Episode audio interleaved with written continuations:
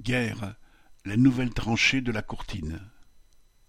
Le camp militaire de la Courtine, dans la Creuse, accueille maintenant un système de tranchées pour ce type de combat remis au goût du jour par la guerre en Ukraine. Comme le dit un officier, à la Courtine, sur six mille hectares, on a toutes les possibilités sur place. Des terrains de tir, de manœuvres et même un village factice composé de cent dix fausses maisons où les soldats apprennent la guérilla urbaine. La guerre de tranchées est revenue dans l'actualité avec la guerre en Ukraine.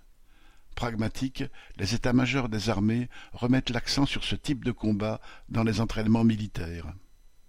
À la Courtine et au centre d'entraînement de Mailly-le-Champ dans l'Aube, les soldats apprennent à s'enterrer et à progresser dans les tranchées sans révéler de signature thermique ou en utilisant, citation, le plus efficacement possible leurs grenades. On n'arrête pas le progrès. Valérie Fontaine